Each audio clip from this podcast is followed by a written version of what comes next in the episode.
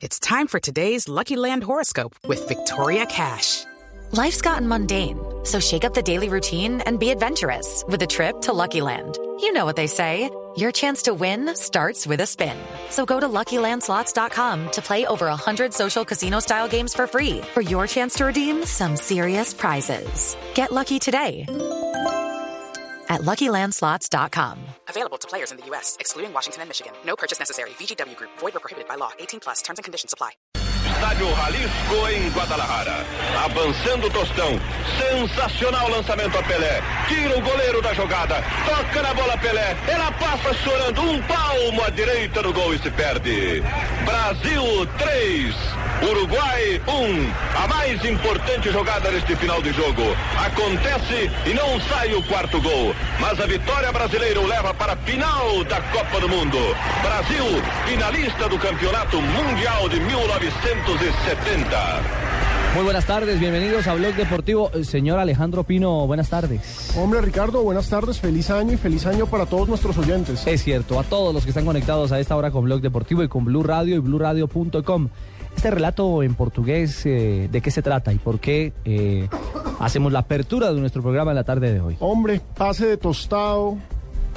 El delantero que llevaba el número 10 corre frente al arquero, el arquero sale a cerrarlo, pero Pelé decide no tocar la bola y hace una de las jugadas más famosas en la historia de los mundiales. Hace un 8 al arquero que perfectamente pudo haber sido gol, pero pasó al lado del palo, porque después de hacerle el 8 a Ladislao Mazurkiewicz, la bola se va. Ladislao Mazurkiewicz murió hoy a los 67 años y es recordado en todo el mundo por esta jugada, pero es recordado especialmente en Uruguay porque es una de las grandes leyendas del arco de un país de grandes arqueros. Fue el mejor arquero de ese mundial de México 70. Es considerado el arquero legendario de Peñarol y esto es un pequeño homenaje para una vieja gloria que hoy nos dejó. Que murió a los 67 años, como lo dice Pino, un hombre muy joven, afectado por eh, dificultades renales y que ha fallecido en Montevideo. Y a- al que también recuerdan, don eh, Luis Felipe Jaramillo, feliz año y buenas tardes. Feliz año y buenas tardes para todos. Eh, estaba muy contento por Manizales. Sí, Eso me obviamente enteré, eso me contaron, estaba me contó de un pajarito. espiritual. Ay, cuatro días ay. Sí, sí, sí, sí. Pero ¿sabe qué me parece curioso, Ricardo? La narración y el tono con el que describen la jugada. Yo creo que ya estaban acostumbrados a tanta sorpresa y tanta calidad del equipo brasileño, que era un equipo de ensueño, que no hay gol y dicen, bueno, esto sigue 3 a 0. Sí, esto, pues, fresco, seguimos que- que esto ganando. lo vamos a ganar de todas maneras. Exacto. Seguimos Sí, sí, ganando claro, aquí, ahorita vamos para la final. que, que no hay no hay sorpresas. Sigue el mismo tono el, el narrador de la jugada. Bueno, escuchémoslo para hacer ese análisis que hace el señor Jaramillo. Estádio. Jalisco em Guadalajara. Jalisco. Avançando o Tostão. Sensacional lançamento a Pelé. Tira o goleiro da jogada. Toca na bola Pelé. Ela passa chorando. Um palmo à direita do gol e se perde. Brasil gol se 3. Uruguai 1. A mais importante jogada Más neste final de emocionado jogo. Acontece Importante. e Sí, não sai el hombre no se despeinó narrando sin ningún vitória problema. brasileira o leva para final es mucha jugada. do. Uno ve este video, ya se los voy a poner en la cuenta arroba deportivo. Uno ve este video y uno dice, este Pelé sí que era crack. Qué impresión. Y Mazurkiewicz, ojo en ese partido, eh, para los que hayan tenido la oportunidad de ver esos grandes resúmenes, porque pues ninguno de nosotros estaba vivo en ese momento como para haber visto el Mundial. No. Eh, lo que le tapó Mazurkiewicz a Pelé y a su corte en esa en ese, en ese encuentro por semifinales del Mundial fue impresionante. Estamos hablando de una leyenda del arco. Lastimosamente se fue demasiado rápido, ¿no? 67 años me parece joven. Y un hombre claro que pasó además por el fútbol de Colombia, Luis Felipe. Estuvo en el América de Cali. Yo no, ah, no tengo tanta eh, claridad en la memoria de jugadores que hayan estado en, en esos dos equipos con tanta rivalidad, América y Peñarol.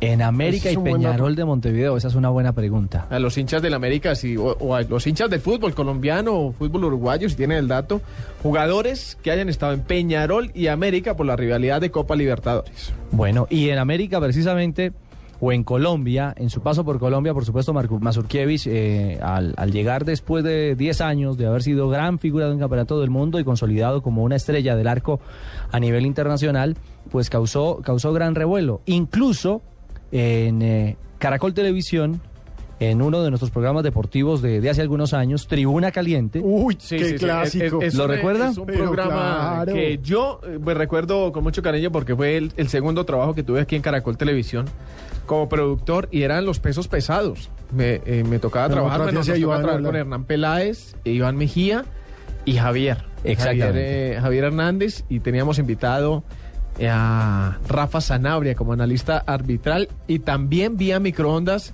a los eh, periodistas, digamos, de, de más renombre eh, de las ciudades. Estaba De Javier Giraldo Neira de Manizales, Weimar. Muñoz. Exactamente. Era un programa que empezó siendo los domingos por las noches, terminó siendo el lunes en la noche y también tam- tocábamos obviamente fútbol profesional colombiano y las eliminatorias al mundial. Fue en una de esas visitas Sí. de la selección uruguaya de fútbol aquí al Campín en el 2001, hace 12 años, ya 13, 12, 13 años, en la que nos visitó Ladislao Mazurkiewicz, era el entrenador de arqueros de la selección uruguaya de fútbol. Como siempre, el duelo entre los dos equipos tenía, digamos, el tinte de necesidad. Siempre Uruguay y Colombia están jugando por la necesidad en la, en la eliminatoria y esa fue la, la vez que lo entrevistamos. Y en esa ocasión no era la excepción. Colombia no logró clasificar al Campeonato del Mundo del 2002, Uruguay sí. Sí, pero ese partido lo ganamos 1-0. Si, si, si la memoria no me falla, Bueno. ganamos 1-0. Esta es la entrevista que nos dio hace dos años al programa Tribuna Caliente. Hace 12 Habla- años. Hace 12 años, sí. Sí. Habla de todo un poco y Hernán Peláez, Javier Hernández Monet e Iván Mejía fueron los encargados de, de entrevistarlo, recordando obviamente la jugada de Pelé y su época de- en el paso por el América de Cali. Está en este momento en línea una de las glorias del fútbol uruguayo. Don Laislao, ¿cómo le va? Muy buenas noches. Nos complace mucho tenerlo acá en Tribuna Caliente. Bueno, muy buenas noches y un saludo a toda la afición colombiana.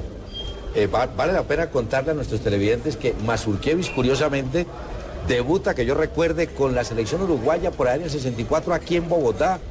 Vino con Enrique García, otro arquero y la bandera. ¿Fue así, Ladislao? Bueno, no, el arquero titular era Eduardo García, yo era el arquero suplente, estaba jugando en ese momento en Racing de Montevideo y el tercer arquero era la bandera. Bueno, fue el suramericano juvenil que ganó Uruguay? Sí, ganó, no, sí. ganó Uruguay, sí, salió campeón Sí, Uruguay. en el famoso gol aquel que, que entró y que ustedes no nos dieron. No, fue el árbitro. Pero lo vio el juez que es importante. El árbitro. ¿Tú no paraguayo. recuerdas esa historia? El árbitro era un paraguayo llamado Pérez Osorio. Pérez Osorio. Y entró una pelota y la, la te- en esa época no había el recurso de la televisión y el televín y lo que tenemos.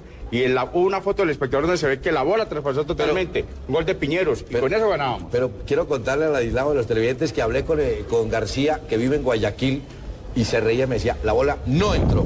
Ah, bueno. García atajó ese partido, si no estoy mal y Mazurkiewicz me lo puede corroborar. Se golpeó, sangraba y le tuvieron que poner toda la cabeza ¿Sí? con, ¿Ventaje? con vendaje. Sí, fue, fue uno de los mejores jugadores de- del campo en, ese pa- en esa final. Eh, Sí, señor. ¿usted estuvo en qué mundiales? En 66 en Londres, Sí. 70 México y 74 Alemania. Ajá. Eh, el 70 puede ser el, el mundial de más grata recordación eh, por lo global, por lo que ocurrió con la selección uruguaya, por todo lo que peleó. Bueno, eh, pienso que el primer, el primer mundial en, en Londres, yo apenas tenía 21 años y era mi debut en un mundial teniendo a dos arqueros de, de mucha experiencia, de 10 años mayor que yo. Y para mí fue un- una inmensa satisfacción, alegría de, de poder haber sido el arquero titular justo en Inglaterra contra la selección de Inglaterra. ¿no? Después, lógicamente, México eh, logramos un cuarto puesto muy honroso y sin contar con una figura muy importante como era eh, Pedro Rocha. Eh, hay, hay en el mundial del 70 una jugada que es histórica, que protagoniza usted con Pelé. ¿La recuerda, Laislao? La recuerdo, pero no fue gol. No.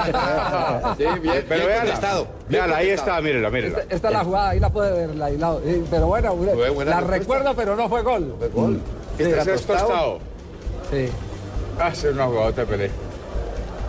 Y lo, y lo que es claro es que ahí tenía que salir a cortar al arquero. Y el que cerraba era Ubiña, tal vez. No, lo que pasa es de que Pelé entró muy solo y solamente Pelé podía hacer en ese momento una jugada de esa categoría, ¿no? Pero el arquero está para evitar los goles y bueno, eh, felicitaciones a Pelé por la jugada, pero eh, No me hizo gol. Felicitaciones a mí que no me hizo gol.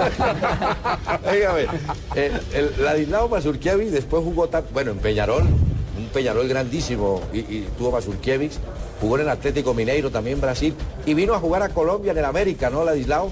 Sí, la verdad que en el año 80, cuando ya me estaba por casi retirar, venía de Cobreloa para Montevideo, cuando me llamaron de América de Cali, el doctor Ochoa, y para jugar la, la Libertadores de ese año. Y bueno, tuve la suerte de, de jugar en América y con- lo, lo digo con, con mucha alegría, con mucho cariño. A ver, Ladislao, vamos un poco al partido de mañana.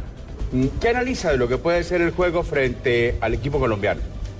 Bueno, es, es un partido difícil para los dos, porque Colombia tiene la necesidad de ganar y Uruguay tiene la necesidad de recatar esos dos puntos que perdieron, se perdieron, digamos, con, con Perú. Porque uno piensa que de locatario siempre tiene que ganar. No es, no es tan así porque en esta eliminatoria se están dando resultados a veces favorables de visitante y a veces negativos de, de locatario. E- Es una eliminatoria muy pareja.